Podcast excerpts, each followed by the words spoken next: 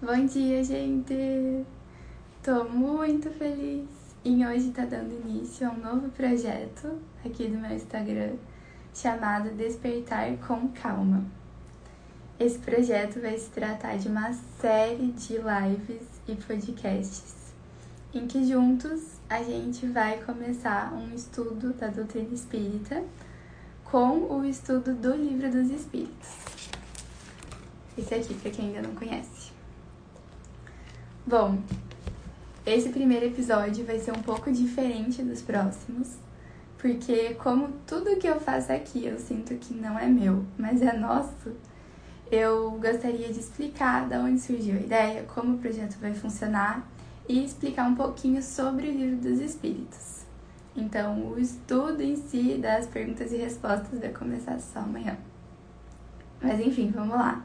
Da onde surgiu a ideia de começar? Ano passado, durante todo o ano, eu escutei praticamente todos os dias o Papo das Nove do André Trigueiro. Não sei se vocês conhecem. O André Trigueiro ele é um espírita jornalista e ele faz todos os dias uma live de uma hora no seu Instagram, em que ele traz reflexões, notícias, ele abre um espaço para perguntas e respostas e é algo muito edificante. Foi muito valioso para mim ano passado, foi algo que me sustentou, me levou. E eu realmente gosto muito de acordar com calma e aí ter um podcast, ter um vídeo que seja uma leitura serena, que seja um vídeo edificante para eu ouvir de manhã. Eu sinto que isso faz muita diferença nos meus dias, sabe? Parece que eu acordo com mais vontade de viver, com mais disposição e eu consigo de fato levar para o dia as reflexões que eu fiz de manhã. E, e aí, eu recebi, me veio essa ideia de começar um grupo de estudos espíritas bem cedinho, para que quando a maioria das pessoas estivessem acordando, eu já estivesse aqui estudando, né, aqui conduzindo esse estudo. E, ou então, se alguém acordar um pouquinho mais tarde, acordar lá pelas seis, o vídeo já vai estar pronto e aí vai poder deixar tocando.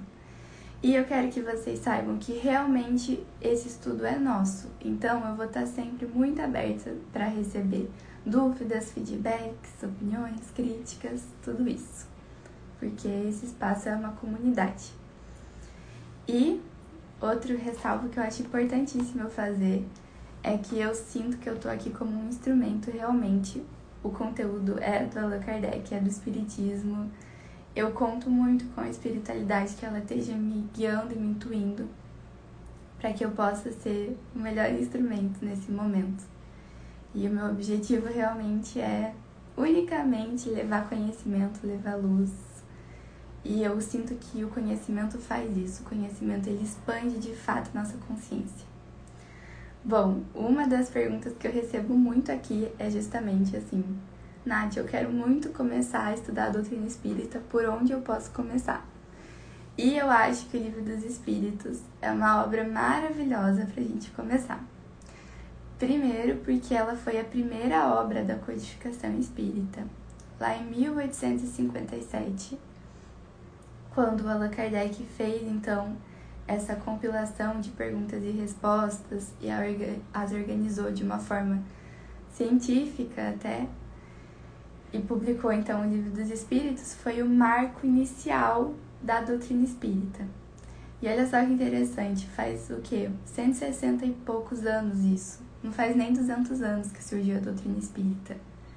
A gente é quase contemporâneos a ela, né? Ao seu nascimento. E eu acho que justamente por isso a gente não consegue ter dimensão do quão valiosa e do quanto isso foi um marco de mudança para a humanidade, porque ainda é algo muito recente. Eu imagino que na época que Jesus estava aqui, as pessoas que conviviam com ele ou logo após ele não tinham noção da diferença que ele ia fazer para a humanidade. E eu sinto que é isso que a gente vive com o Espiritismo. Como ele é muito novo, a gente ainda não conseguiu avaliar a dimensão do impacto que ele causou na linha histórica. Mas com certeza é um impacto muito grande. E o objetivo da gente estar aqui estudando esse livro é justamente trabalhar a nossa evolução espiritual mas também intelectual e moral. E vocês vão perceber isso ao longo do estudo. Uma coisa que eu amo no Espiritismo é que ele é muito didático. Ele, esse livro, do Livro dos Espíritos, ele é todo dividido em perguntas e respostas. Então, o Allan Kardec conseguiu sintetizar grande parte do conhecimento espírita de uma forma muito simples. E conseguindo colocar algo tão complexo dessa maneira simples, ele torna o espiritismo acessível para todos. Isso é muito lindo. E, em resumo, é isso. Para quem ainda não conhece o Livro dos Espíritos, antes de começar com a pergunta número 1, um, o Allan Kardec traz uma introdução. E aí hoje é dessa introdução que eu vou conversar com vocês aqui. Bom, nessa introdução ele explica do que se trata de fato o Livro dos Espíritos e ele traz aqui na primeira página. Peraí, eu vou pôr meu óculos. Esse livro contém os princípios da doutrina espírita. Então, ele fala sobre a imortalidade da alma, a natureza dos espíritos e suas relações com os homens, as leis morais, a vida presente, a vida futura e o futuro da humanidade, segundo o ensinamento dado pelos espíritos superiores com a ajuda de diversos médiums. Ou seja, fala quem somos, da onde viemos, para onde vamos. Fala de quem somos, de onde viemos e para onde vamos. E aquele colocou um ponto que eu ainda não falei, acho importantíssimo. As perguntas foram elaboradas por Allan Kardec, mas as respostas elas foram dadas por espíritos superiores através de vários médiums que participaram da codificação. E aí, e aí, começando a introdução, ele explica, que é uma história super legal, como foi dada, né, esse início, essa chamada da curiosidade do Allan Kardec para investigar, para ir a fundo no estudo da doutrina espírita. Se vocês ainda não assistiram o filme do Allan Kardec, eu recomendo muitíssimo. Ele é maravilhoso e conta essa história de uma forma bem legal. Mas resumindo, lá por 1845, 1850, começou a surgir simultaneamente na América e na Europa um fenômeno chamado mesas girantes ou mesas dançantes, em que as mesas giravam, se movimentavam e através disso foi surgindo shows e foi despertando a curiosidade de muita gente. O Allan Kardec, na época, ele era um estudioso, um professor muito sério, muito metódico, e quando ele ficou sabendo desse fenômeno, o seu primeiro pensamento foi que, nossa, isso é uma bobagem, né? É impossível que haja inteligência por trás de um objeto. E aí ele até falou que num primeiro momento, como as mesas só se movimentavam, só giravam, isso poderia ser explicado pelas leis da física, uma vez que a gente ainda não tinha conhecimento de todas elas. Mas é o que aconteceu. As mesas, além de se movimentarem, começaram a responder perguntas. Num primeiro momento, eram perguntas de sim e não, que elas respondiam com batidas. Num segundo momento, a espiritualidade pedia para que as pessoas que estavam assistindo os fenômenos acontecerem colocassem uma cesta e encaixada na cesta um lápis para que pudesse ser escrito frases e respostas e palavras. E aí, ainda num terceiro momento, começou a se dar as psicografias, em que um lápis era colocado na mão de um médium, e aí sim, de forma muito mais rápida, ele conseguia dar respostas de uma, de uma inteligência absurda que não poderia estar se dando pela própria pessoa que estivesse escrevendo. E aí isso despertou o interesse do Allan Kardec. Ele começou a estudar, começou a participar de reuniões mediúnicas e começou a trazer esses questionamentos que num primeiro momento eram até filosóficos para os espíritos. E aí, nisso de indagar diferentes médiums e receber respostas de espíritos superiores de diferentes formas, porque existem inúmeras categorias, inúmeras formas de mediunidade. E ele fez esse compilado de perguntas e respostas e os organizou na publicação então do Livro dos Espíritos. Vou ler alguns trechinhos aqui para vocês dessa primeira parte. Se esse fenômeno tivesse sido limitado ao movimento dos objetos materiais, poderia se explicar por causa puramente física. Estamos longe de conhecer todos os agentes ocultos da natureza e todas as propriedades daqueles que conhecemos. Depois ele fala: acreditou-se descobrir que o impulso dado aos objetos não era somente o produto de uma força mecânica cega, mas que havia nesse movimento a intervenção de uma causa inteligente. As primeiras manifestações ocorreram por meio de mesas levantando-se e batendo com um pé um número determinado de pancadas e respondendo deste modo por sim e por não, segundo a convenção a uma questão posta. Até aqui nada que convencesse seguramente os céticos, porque se poderia crer num efeito do acaso. Ninguém imaginou os espíritos como um meio de explicar os fenômenos. Foi o próprio fenômeno que revelou a palavra. Então, através desses primeiros momentos, foram os próprios espíritos que se revelaram como a inteligência por trás desse fenômeno. Olha que interessante. O meio da correspondência era demorado e incômodo. O espírito, isto é ainda uma circunstância digna de nota, indicou outro. Então, o próprio espírito indicou que se colocasse a cestinha com o lápis dentro.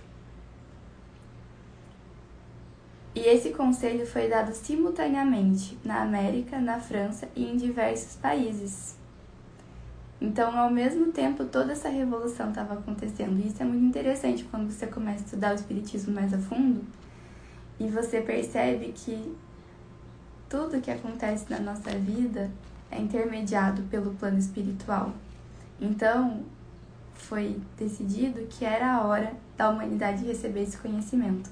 E aí, de forma simultânea, a gente estava recebendo essa instrução, a gente estava entrando em contato com esses fenômenos para despertar nossa curiosidade, porque era a hora de se dar início ao, ao estudo da doutrina espírita.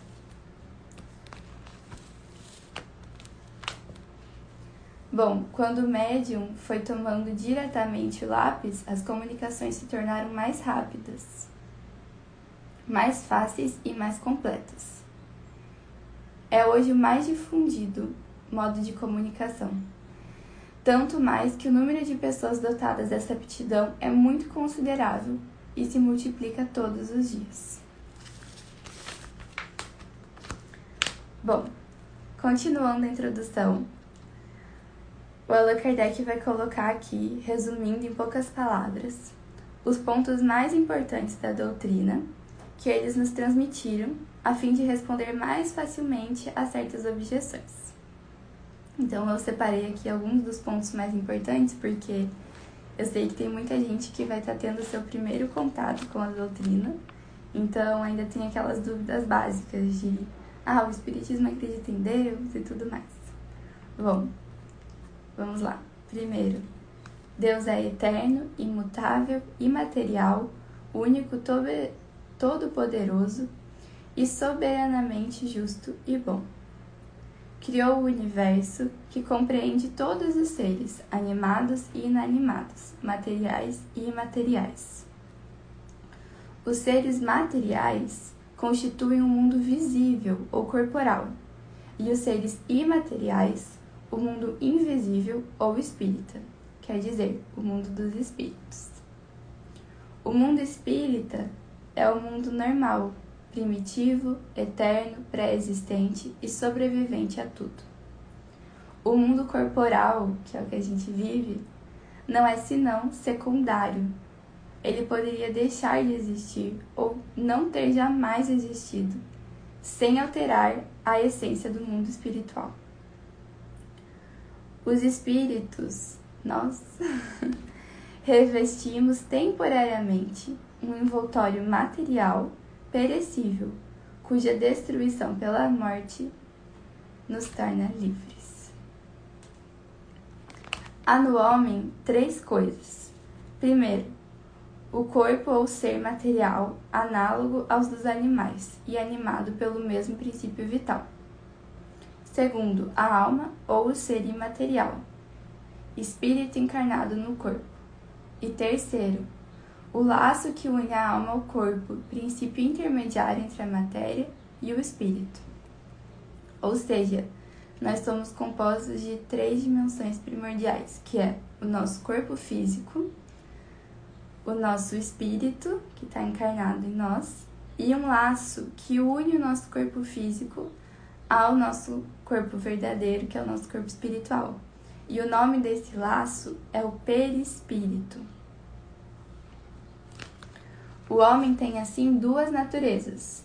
Pelo corpo, participa da natureza dos animais, dos quais tem um instinto. Pela alma, participa da natureza dos espíritos. E o laço ou perispírito, que une o corpo e o espírito, é uma espécie de envoltório semimaterial. E aí, quando nós morremos, o que fica, o que é destruído, é apenas o envoltório mais grosseiro, que é o nosso corpo físico. O espírito conserva o perispírito, que constitui para ele um corpo etéreo, um corpo de uma matéria mais, mais sutil que o nosso corpo físico, mas mais denso que o espírito. E o perispírito dos, dos espíritos que já desencarnaram ele é invisível para nós em um estado normal, mas que pode acidentalmente tornar-se visível e mesmo tangível, como ocorre no fenômeno das aparições.